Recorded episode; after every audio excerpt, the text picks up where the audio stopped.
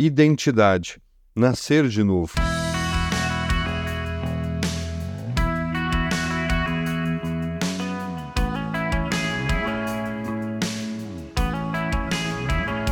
Jesus respondeu: Eu lhe digo a verdade.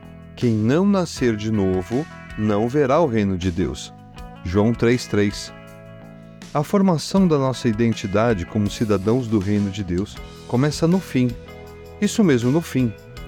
O cidadão deste mundo tem que morrer para que o cidadão do céu nasça. Mas a mensagem que encontramos facilmente e é igualmente fácil de aceitar é que devemos ser aceitos do jeito que nós somos. E não me refiro a questões físicas, mas sim de valores, de um movimento perigoso chamado antropocentrismo, um pensamento comum a certos sistemas filosóficos e crenças religiosas que atribui ao ser humano uma posição de centralidade em relação a todo o universo. E não pense que na igreja as pessoas estão imunes a esse pensamento. Cada vez mais temos ouvido mensagens adaptando o evangelho à vontade do homem.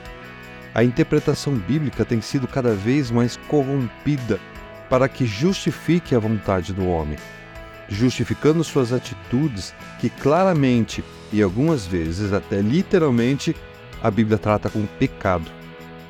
O Evangelho é uma má notícia para pessoas que pensam dessa forma. O seu objetivo não é fazer as pessoas felizes, o seu objetivo principal é matar as pessoas. Sim, matar.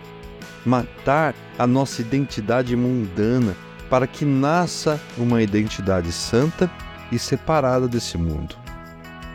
O apóstolo Paulo diz que o Evangelho, ou seja, a mensagem da cruz, da morte de um inocente para salvar os culpados, causa desconforto, ataca diretamente pessoas que insistem em achar que são o que são e não precisam ser transformadas.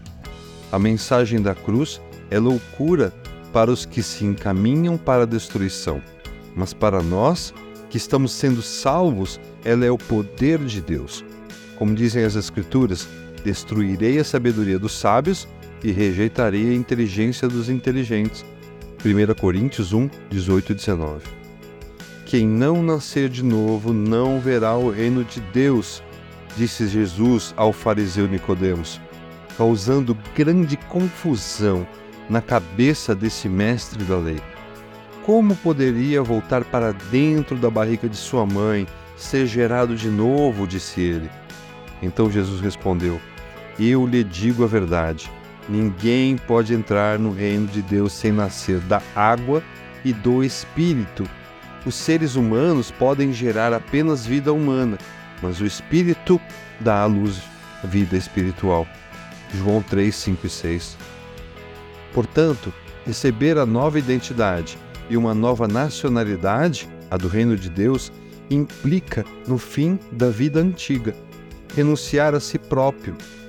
Quando nascemos de novo, também morremos para o pecado. Agora vivemos para Deus não mais debaixo da escravidão do pecado da nossa antiga identidade. Da mesma forma, considerem-se mortos para o poder do pecado, mas vivos para Deus em Cristo Jesus. Romanos 6:11. Na prática, veremos que essa morte é diária é, e constantemente deixar que o nosso novo homem prevaleça. É deixar de fazer as nossas vontades para fazer a vontade de Deus. É, por exemplo, imitar a Cristo que se entregou por amor e perdoou sem precisar. Foi longânimo conosco, ou seja, sempre está disposto a andar mais uma milha conosco, mesmo que insistimos em entristecê-lo. Nascer de novo é desejar outras coisas, é estar disposto a deixar minha própria força, orgulho, teimosia e habilidade humana e seguir a orientação do Espírito para que a vontade de Deus possa ser feita. Uma vez que vocês ressuscitaram para uma nova vida com Cristo, mantenham os olhos fixos nas realidades do alto, onde Cristo está sentado no lugar de honra, à direita de Deus. Pensem nas coisas do alto e não nas coisas da terra. Colossenses 3, 1 e 2.